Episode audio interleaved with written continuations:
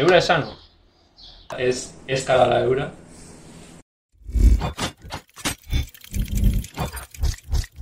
Bernat Añeños, un placer. placer el mío de estar aquí. ¿Qué tal? ¿Qué tal estás? Muy bien. Cansadete, es viernes, pero, pero bien. Vale. Nada, lo primero, bueno, si sabes la dinámica, son 10 preguntas que hago todo el mundo, bueno, más fácil, otras un poquito más complicadas igual, pero bueno, eh, la primera siempre es pues que se haga una presentación la persona, quién es Bernat Añeños, más allá de Eura, que vamos a hablar, tú como persona. Pues Bernat Añeños diría que es una persona que le importa mucho la justicia social en general, que siempre ha sido muy, muy sensible y que muchas veces, pues durante toda la, infancia y adolescencia, se señalaba como demasiado sensible y al final llega un punto cuando ya era yo, ¿no? Ya tenía una identidad que dije, Buah, es que no conecto con nada. Siempre me cansaba de todo. Iba a probar un nuevo sitio, iba a China, me cansaba. Iba a Bruselas, me cansaba. Y, y al final tuve que volver a mis raíces aquí y ahí conocí a Mark. Y ahí es cuando conecté con algo que realmente me importaba, ¿no? Y al final es esto. Aquí lo pone, ¿no? Está la justicia social, alimentaria, los animales, el planeta, y ahí es cuando conecté con algo y ahí nació Eura. Pero Bernat es, yo diría que es una persona muy sensible, que le importa, sí, que le importa ser parte de la solución y sobre todo que, o sea, que odia las injusticias en general. Vale. Y entonces ya, hemos, ya me has contado un poco que te juntaste con Mark. ¿Cómo nace Eura con, con Mark, no? Entiendo.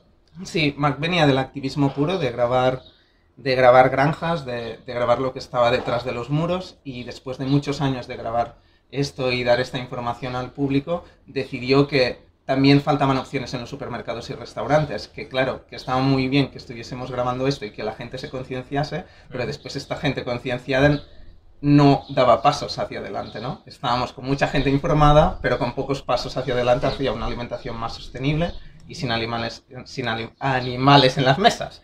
Y, y, nada, y él me contó esto, era un embrión esto, era sí. nada. Y yo dije, guau, qué visionario, qué crack, ¿Cuántos ¿no? años haces esto? Ahora hará seis, seis y poco.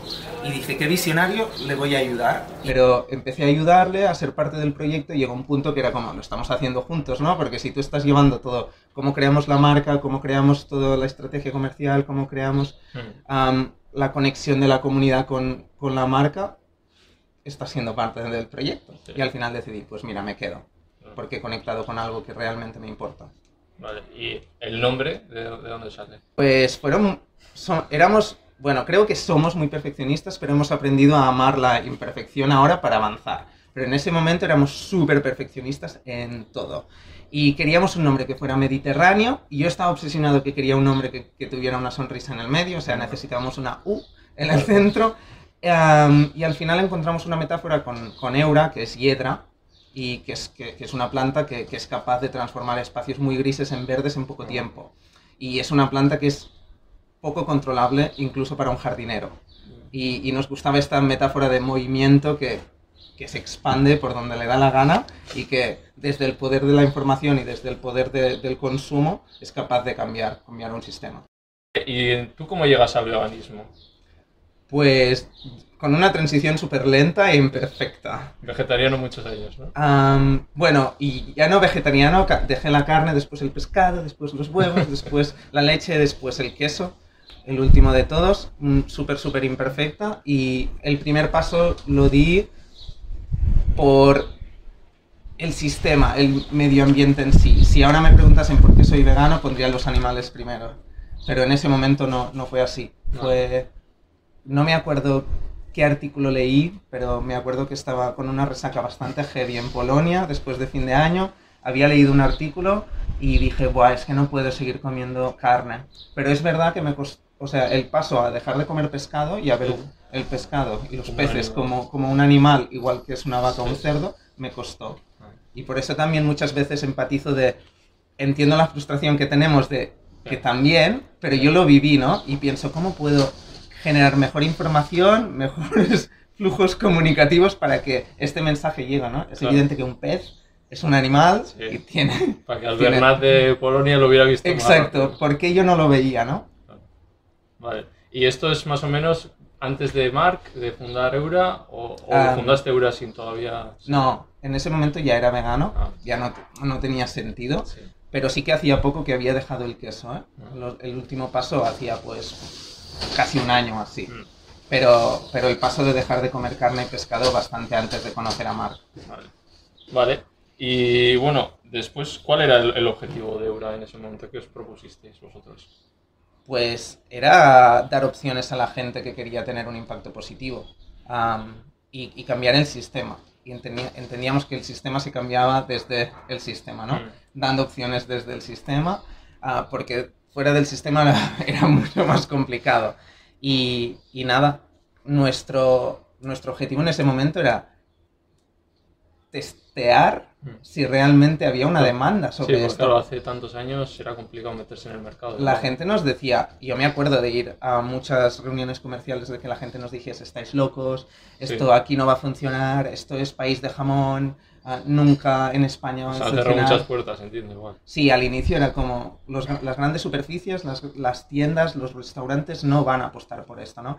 Y el primer objetivo era cómo demostramos que realmente hay un espacio para esto, que estamos haciendo carne vegetal, si los mismos platos que hacen con pollo los pueden hacer con pollo Claro. vegetal, ¿no? Y pues la obsesión era esta, ¿no? Con números, demostrar que había un espacio, ¿no? Y después lo han demostrado muchas otras marcas en el Sí, mundo. también. Que, que hay espacio para las leches vegetales y para otras, otro tipo de carnes vegetales. ¿Y cuál es el momento ese que os dais cuenta de decir, esto puede funcionar? Cuando hay alguna gran superficie que dice, hostia, ah, lo quiero, lo quiero probar. Y dices, hostia, ah, ahora sí, ¿no? La misma gente que hace un año me decía que no, ahora dice que sí. Será porque la gente lo está pidiendo, ¿no? Y, y nada tiene más poder que el consumidor o consumidora yendo al, al punto de venta y decir, yo quiero esto, es que si no me voy al otro, ¿no? Y, y es lo que estaba pasando. Y, y nada, o sea, es que sin la gente que presionó para que ciertos puntos de venta tuviesen Eura, no hubiésemos llegado tan rápido. Las redes sociales han ayudado también, ¿no?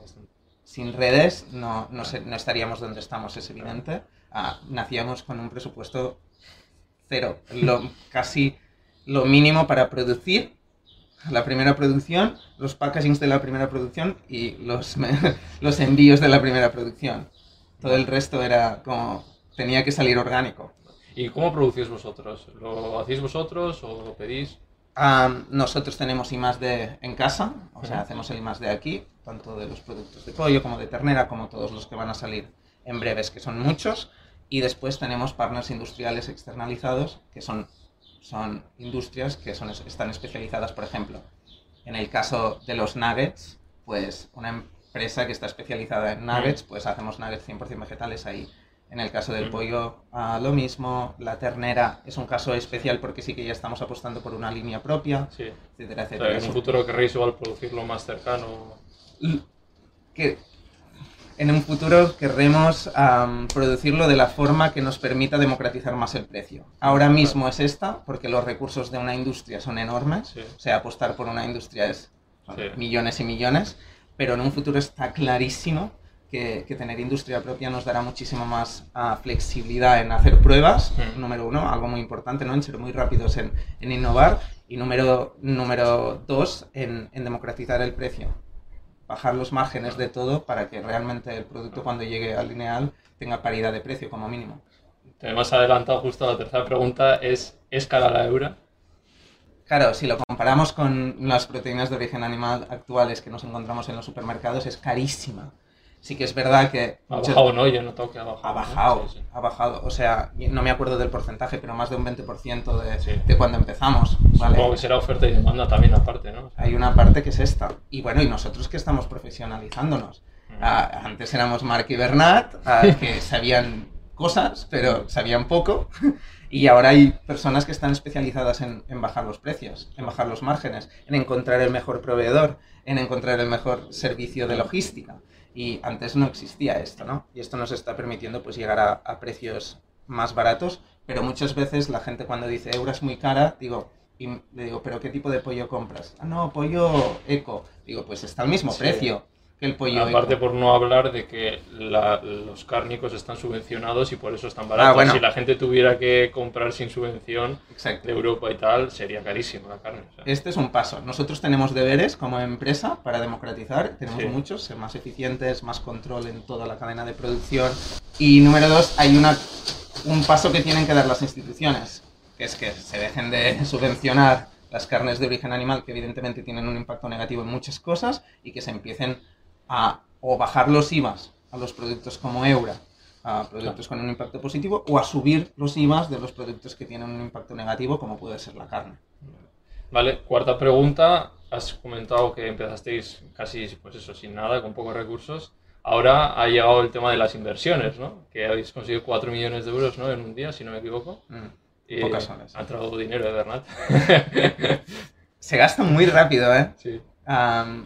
Claro, las últimas tres semanas han entrado 15 personas en el equipo, por ejemplo. Hostia. Es que cuando haces unos cálculos de sueldos se van muy Sí, rápido. pero bueno, que ha subido, Pero si- vuestras expectativas serían igual menor, ¿no? O sea, que de repente en un día 4 millones de euros es una Mm. burrada. ¿eh? Sí, el máximo que teníamos era 4 Claro. millones de euros porque cuanto más dinero entras, en- entraba ese día, más parte de la compañía Claro. también se daba. O sea, que no era dinero Sí. que entraba y ya está. O sea, es, es- Sí. es una inversión, ¿no? Pero es evidente que por primera vez en Eura tenemos recursos, ¿no?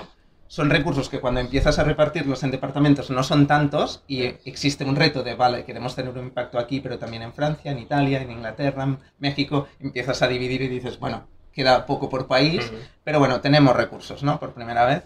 Y, y ahí hay un reto de, que tenemos como empresa, ¿no? De empezar a pensar que con estos recursos podemos tener un mayor impacto y que tenemos que saber usarlos de Claro. la mejor forma. Porque hasta ahora éramos tan guerrilleros en todo que ahora a mí mismo me cuesta a veces. ¿Y ahora? ¿Sabes? Ya, ¿Dónde los, ¿Cuál es el mejor sitio claro. para poner este, además estos recursos? También os, os gustará que haya gente que ha confiado en vosotros, ¿no? Que, tipo, Claro. yo- mucha gente me ha dicho, no, yo he dejado 500 en...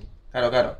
Bueno, sobre todo, o sea, aparte de que es muy heavy que 3.000 personas estén invirtiendo y apostando por una empresa como la nuestra, hace 10 años esto sería imposible. Am, también hay un ejercicio de, de presión hacia la empresa, ¿no? Presión positiva, ¿no? Pero es una responsabilidad. Hay gente que ha apostado o 20 euros o unos cuantos miles de euros y ha decidido hacerlo porque confía en ti, ¿no? Claro. Y ahí, bueno, puedes ser muy transparentes y, y sobre todo estamos trabajando en crear un flujo para que esta gente también tenga voz, ¿no? Que Mm. podamos escuchar mucho porque 3.000 personas Sí, al final tienen muchas opiniones. pertenece una pequeña parte, ¿no? Así sí, sí. Claro. Vale, eh, quinta pregunta. Eh, bueno, habéis dicho eso, el objetivo era pues crear alternativas, ¿no? Al final. ¿Y hasta dónde eh, estáis dispuestos a llegar de poner vuestros alimentos en cualquier sitio? Entiendo que en cualquiera. Es un gran debate y seguramente dentro de la empresa habría di- distintas formas de verlo, ¿no? Lo hay ahora. Seguro, Sí. seguro. Somos una empresa muy diversa. Sí. Am, pero al final, yo hay una pregunta que contesta aquí, pero contesta en muchas otras decisiones que hacemos como empresa de nos acerca un poco hacia la misión de quitar a los animales de la ecuación, de la producción de, de carne. Si nos acerca, mm, ya es un sí. Mm. Y después tenemos que ver muchas cosas, ¿eh? Porque a mí, si después hacen, pues, en, un- en el anuncio de apostar por esto, se ríen, pues te diré, hostia, pues Claro. no, porque eh, va en contra, ¿no? Sí. Pero si, si cierras muy bien el que apuesten por ti y lo haces de una forma que suma hacia democratizar estas opciones, seguramente te diría que sí. Aunque muchas veces, y yo que soy una persona que le gusta mucho la coherencia y que siempre ha vigilado mucho en ser súper coherente en todo lo que hago, me cuesta, ¿eh? Y- Sí. Y a veces me voy a casa con una mochila de presión de decir, hostia, yo entiendo que mucha gente no puede entender este paso. Sí, que hay contradicciones y... Pero- y, pueden ser grandes, ¿no? Lo Sí. más importante es que siempre podamos explicar de dónde nace y cuál fue el debate, ¿no? Sí. Porque debates hay muchos aquí. Cuando salimos y lanzamos con X, ah, no es que, ah, sí, sí, todo sí, sí, sí, desde el día uno, no. Seguramente ha habido un debate enorme de, vale, ¿cómo lo hacemos y cómo somos coherentes con la misión, pero no perdemos oportunidades que sumen, ¿no? Mm. Pero, pero bueno, Sí. Bueno, esto la gente, por si no sabes, pues por ejemplo, que Eura ponga Eura en McDonald's, Burger King. por ejemplo. Porque vuestra idea es llegar a poner. A ver, mi idea es que todas las cadenas del mundo tengan opciones 100% vegetales. A mí me gustaría que estas cadenas tuvieran opciones que fueran, aparte de sostenibles, también fueran saludables. Sí. Lo más saludables También, posible. sí, otra- Ah, así que, ah, sí, sí. Si hay gente que dice igual que es mejor que esas cierren, bueno, no sé. ¿qué Pero yo siempre digo, Eura puede poner un producto ahí, pero no quiere decir que los amantes de Eura, las personas que confían en Eura tienen, tengan que ir. Sí, es para los que ya están ahí, evidentemente. Un vegano rara vez va a ir a un McDonald's. Yo, es que yo, aunque hayamos entrado en muchas tiendas grandes y muchos supermercados y en grandes cadenas, yo voy a los restaurantes que iba Mm. siempre. Sí. O sea, es un debate muy... Es- eh, podríamos Sí, estar horas, horas o sea, y, en muchas cosas es que no estaríamos es algo de de, acuerdo. de sí o no de sencillo, o sea, Ya. es que habría que coger un- una pizarra y habría muchos puntos que, que debatir. Sí, sí. Mm. Sí, evidentemente, bueno, es un debate eterno, pero hay, habría líneas rojas sobre claro. formas de comunicar o, o precios. Si ponen más 3 euros, pues le diría, pues mira, más Claro. 3 euros. Ya no es tu concepto de...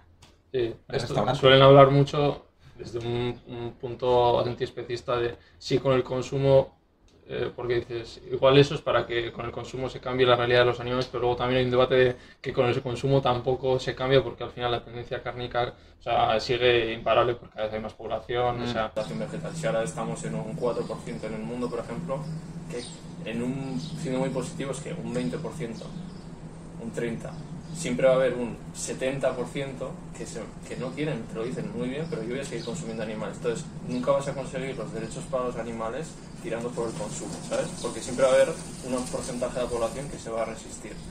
Y yo- es que yo creo que lo que vamos a ver en la industria alimentaria es lo que pasó con, con el Internet, que lo cambió todo, que todo lo que pensábamos era distinto después. O sea, hace 25 años te decían, mandarás un mensaje y te van a contestar al momento y te dirían, no, es imposible. Yo creo que cuando veamos el sistema en 30 años, 2050 aproximadamente, Hombre, sobre todo por el, ambien- por el medio ambiente, yo creo que puede ser de que digan hasta aquí, porque es insostenible. Eso- Mm, O sea, y hay muchos estudios que dicen en 2040 que el, la- el 60% de la carne ya no será de origen animal. Esto es muy loco. Esto es muy loco y evidentemente parece tarde, pero son números que no nos podíamos imaginar a Sí, sí. Eh, hablemos de, de la famosa pancarta. A ver, De, aquí pues habrá que hablar de los lobbies y tal, ¿no? Porque se dice mucho lobby vegano, pero realmente, justo, Eura pone una pancarta y al poco tiempo se la quitan. Entonces hay lo que decir vegano que hay, es suave de tengo que decir. hay muchos intereses, ¿no? Para que os quiten la... ¿Qué piensas de eso?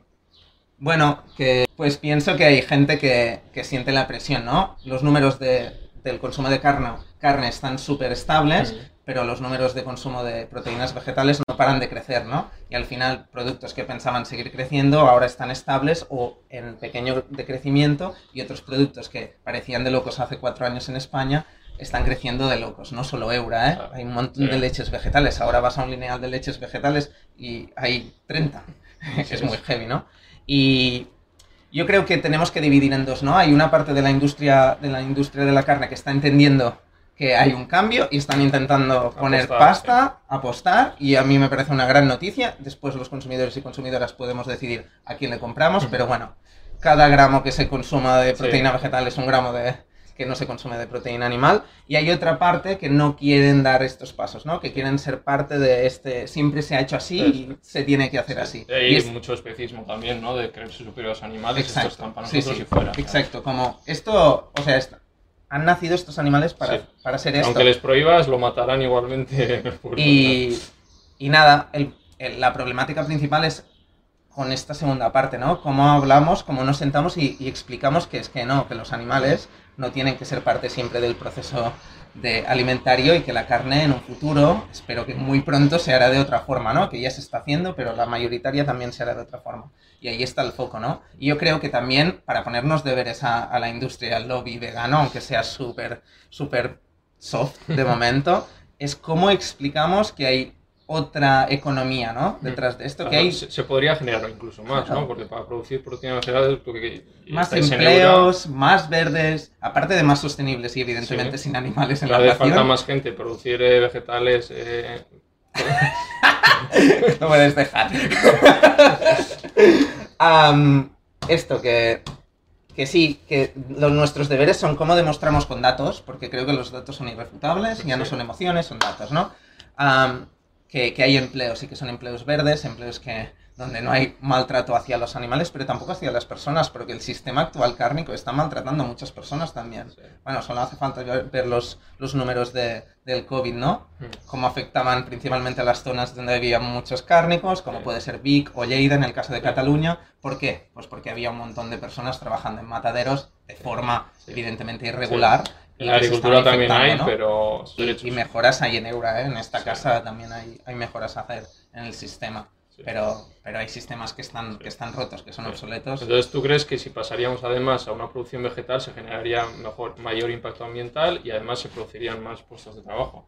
Entonces Es mi hipótesis. eso también. o sea, Exacto, es mi hipótesis y hay algunos estudios en Latinoamérica que ya lo corroboran y en Canadá. Me gustaría mucho que, que desde Europa, sí. que nos juntásemos muchas empresas o, y ONGs y hiciéramos un estudio ¿no? de cuál sería el impacto, porque es evidente que en este país la industria ramadera da mucho trabajo y esta es una realidad y tenemos que vivir con esta realidad y tenemos que pensar cómo se transiciona de la mejor forma esta realidad, ¿no? Y cómo vamos generando un, un sistema y una transición que es evidente que no es de hoy a mañana, Sí. ah, que, que va pues creando más, más empleo, mejor empleo y va transicionando todas estas familias que dependían del uso de los animales a, una, a una- un sistema alimentario que no, no los necesita.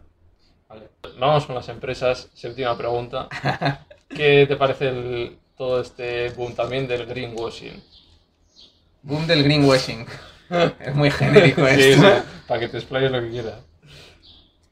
A ver, yo muchas veces veo ciertas cosas que digo, hostia, no tiene ningún sentido. Yo como consumidor no me lo creo, ¿no? Pero sí que pienso que todos los recursos que se dedican a hacer este tipo de cosas, pienso que está bien. Pero en parte pueden estar engañando. desde Ah, no, sí. Marcas que sabemos que eh, bueno, Green no tienen nada y se suman al carro. No, e- está claro, o sea, es que depende de en qué industria también hablamos. Por ejemplo, en, en- en la industria, en la industria de la carne, cuando veo empresas cárnicas que apuestan por la proteína vegetal, digo, congrats, go, go, go. Sí. a, a ver si lo haces muy bien, muy barato y todo el mundo lo puede comprar. En otras industrias es verdad que, que ahí, ahí sigo mucho a John a- y a Vasque en general y, hostia, a veces se hacen cosas que dices, hostia, pero son tontas las empresas o que es que, claro, saben, no saben que los consumidores tienen información. Sí que es verdad que algunas veces son pasos hacia adelante, que a veces seguramente en esa empresa ha habido un grupo de personas que se han unido y han intentado apostar Sí. por esto y la han tenido que vender a dirección general y ha sido muy complicado y al final han conseguido lanzar unas zapatillas que eran veganas y quieren demostrar con datos que son the new big thing, ¿no? Y a veces veo desde este prisma, ¿no? Me gustaría ver realmente si nace desde, desde propósito de realmente cambiar y hacer una transición de una empresa insostenible hacia una más sostenible, pero también muchas veces pienso que hay muchos activistas dentro de las empresas haciendo pequeños cambios y, y, y nada, que, que en la mayoría de casos yo, casos yo creo que va por ahí. Mm.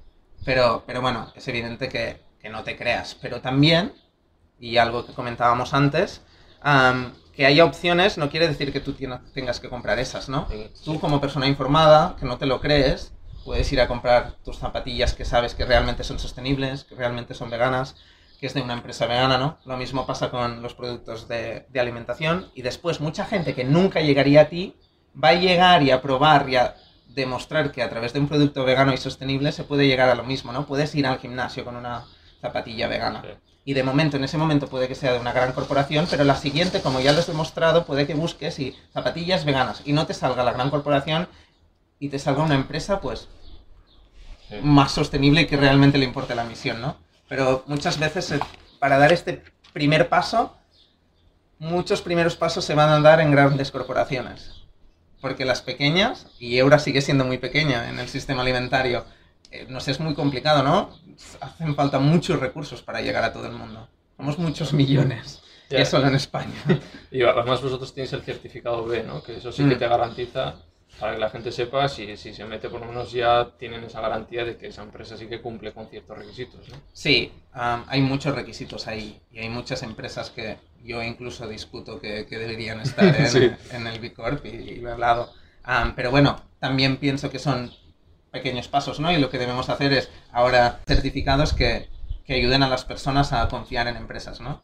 Porque hasta ahora, pues, gente poniéndose eco ahí ya parecía que eran empresas súper chulis, pero después lo hacían todo mal, ¿no? Detrás. Y eso que hablamos de B Corp, por si hay gente que no lo sabe, es un certificado que es, es a nivel global que, que certifica que las empresas intentan hacer las cosas bien en todos los aspectos. No quiere decir en producción únicamente, sino en trato de trabajadores, de la comunidad, todo. Es global. Vale. Vale. Eh, octava pregunta. Redes sociales. A. Redes sociales. eh, ¿Eura tiene hate? Eura ¿Qui- tiene- ¿Quién no tiene hate? Pero Eura tiene hate, Eura tiene hate. Am, ¿Cómo lo gestionáis? ¿O tu empresa? Yo, sinceramente, am, lo he pasado mal con el hate de Eura a veces, porque yo me tomo las cosas muy personales, ¿no? Y siento Eura como un proyecto, pues, una parte Sí. mío, ¿no? Y, y a veces me cuesta am, recibir cierto tipo de comentarios. Pero bueno, también entiendo muchas veces de dónde nace. Ah, porque muchas veces es de la falta de información, de que no hemos explicado bien por qué hemos tomado ciertas decisiones. am, y, y yo entiendo que hay mucha gente muy informada que ciertas decisiones no las pueda comprender y que yo a veces desde dentro pueda que, que haya intentado cambiar Sí. esa decisión, pero que al final Eura ya no es de Bernat, Eura es de mucha gente, ¿no? Que somos 65 personas aquí empujando y que hay una, un sistema democrático donde muchas decisiones pasan por todo el mundo, ¿no? Am, pero bueno, yo Siempre creo... se haga desde el respeto, ¿no? Al final. Exacto. Que lo importante es poder responder, ¿no? Y que no tengas miedo a responder. Sí, que había visto que realmente responder a Sí. comentarios. siempre, sí. a veces no llegamos por tiempo, Sí. pero que puedas responder porque sabes por qué has tomado esa decisión, aunque pueda parecer incoherente, pero que puedas explicar a todo el mundo, ¿no? Al final yo creo que mucha gente también ha confiado en Eura y no confía en otras empresas porque hemos hecho esto, ¿no? Y muchas veces ciertas decisiones pueden que te hagan desconfiar de, y a mí me gusta mucho que esto pase porque también manda una alerta, ¿no? A la empresa de, hostia, lo hemos pensado bien, a ver, Claro. comité, Sí. hablemos Al y... final es transparente, ¿no? Y Sí. si te- lo que te llega, pues os da una idea de dónde, por dónde pueden ir. ¿no? Y cada vez será más poco controlable, por mi parte sobre todo, porque cada vez seremos más, más gente tomando decisiones y dónde va, ¿no? Lo importante es que nunca perdamos la misión, ¿no? Que siempre tengamos muy claro a qué hemos venido y que ahí habrá miles de personas con mindsets muy distintos decidiendo, pero siempre hacia la misma dirección. Y también ser capaces de decirle, he cagado, y la he cagado y Sí. tiro para atrás y, y explico y ya está, y lo haré distinto la siguiente vez. Vale. Eh, vale. Euras es una empresa, en redes sociales podemos ver que se moja también en otras luchas, ¿no? Que no solo son la de los animales. Eh, Nos metemos en todos los fregados sí. a veces. Eh, entonces, ¿cómo os crees que os perjudica? Es lo que hay que hacer, no digo que no, pero Ah. luego hay que gestionar también.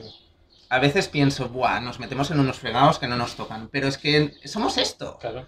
Es que a mí también me importa. O sea, yo no, yo no entiendo un mundo donde no se coman animales, pero que las personas trans no tengan un espacio seguro para trabajar, ¿no? Y yo entiendo que todo va de la mano y que entiendo que hay muchas opiniones y que podemos debatirlo y que seguramente hay mucho a mejorar de nuestros, nuestras decisiones o información que lanzamos al mundo, ¿no? Pero yo estoy súper abierto a escuchar cómo mejorarla.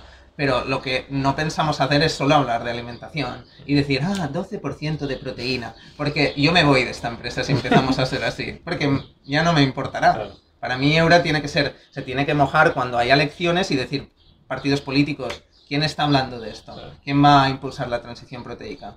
Y esto no lo hacen las otras empresas. Y esto es la razón por la que me gusta Eura, ¿no? Y por la que soy parte de Eura. Y lo mismo con 1500 luchas más que hay, ¿no? Y, y sí, a veces pienso, hostia, con la carga de trabajo que tenemos, porque hemos hecho este post precisamente hoy, si no, no tenemos agenda para contestar, ¿no? Pero bueno, al final mm, nos metemos y ya está. Sí. Es nuestro ADN. Y la décima y última sería ¿dónde ves a Bernat de aquí a 10 años? wow.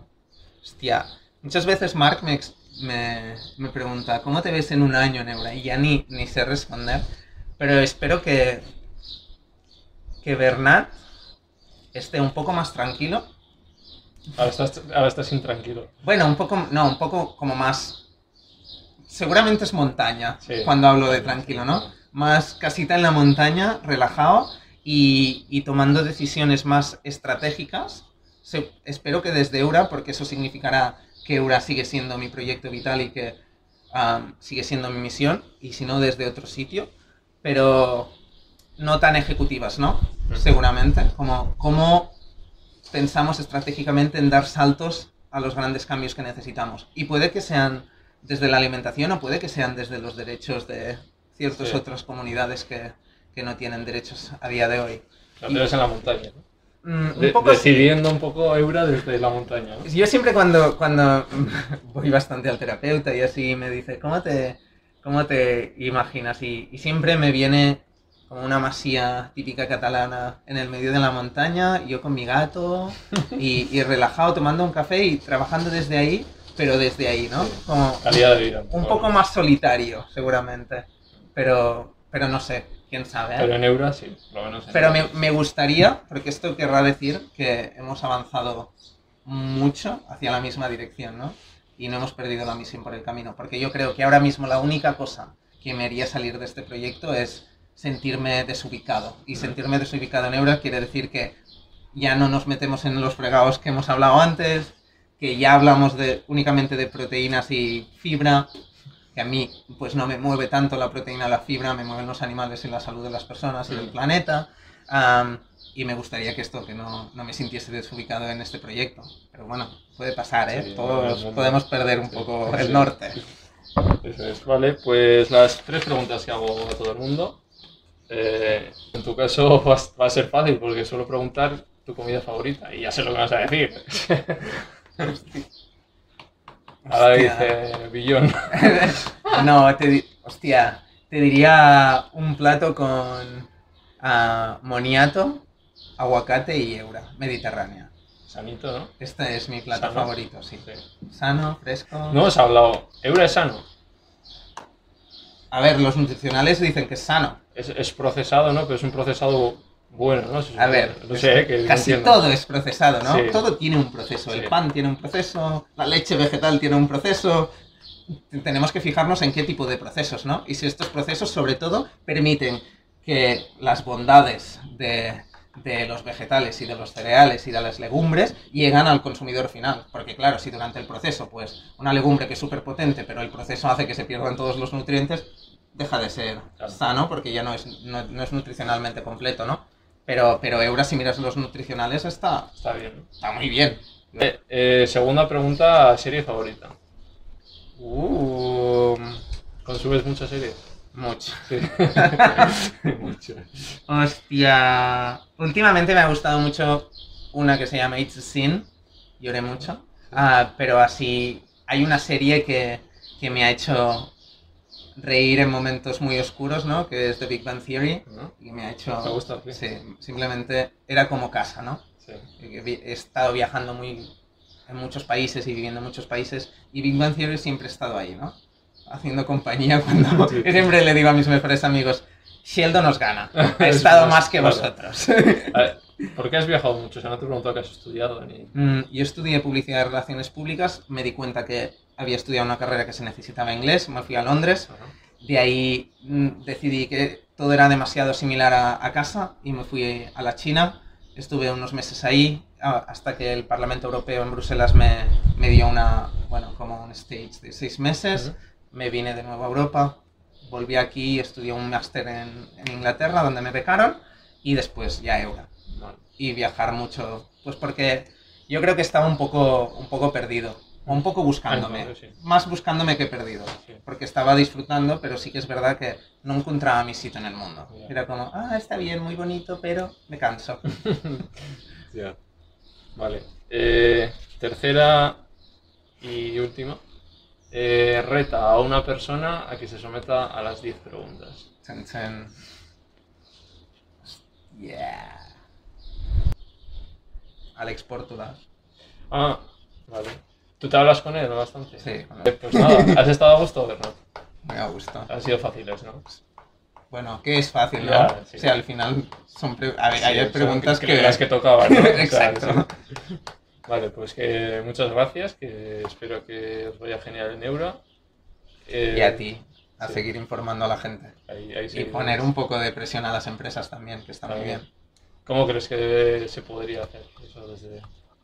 Bueno, desde, yo creo que desde el respeto también las empresas tenemos el deber de cómo creamos canales, ¿no? De, para que la gente pueda como decir su opinión y que Sí. realmente sea escuchada, ¿no? En Mm. Eura escuchamos mucho, ahí Sí. tendrías que ver el chat de cosas que nos dicen por redes y pasa a distintos departamentos de tener en cuenta esto, esto, esto, esto, esto. Pero podría pasar más y mejor, eso está claro. O sea, desde el respeto Mm. y impulsando un poco el cambio desde el- las soluciones y no tanto de los, desde los problemas, porque muchas veces los problemas no haces captura y mandas como "Ah, tenemos que dar solución a esto, muchas veces los ves como un pro- problema enorme. Así que desde ahí, Vale, pues muchas gracias. a vosotros.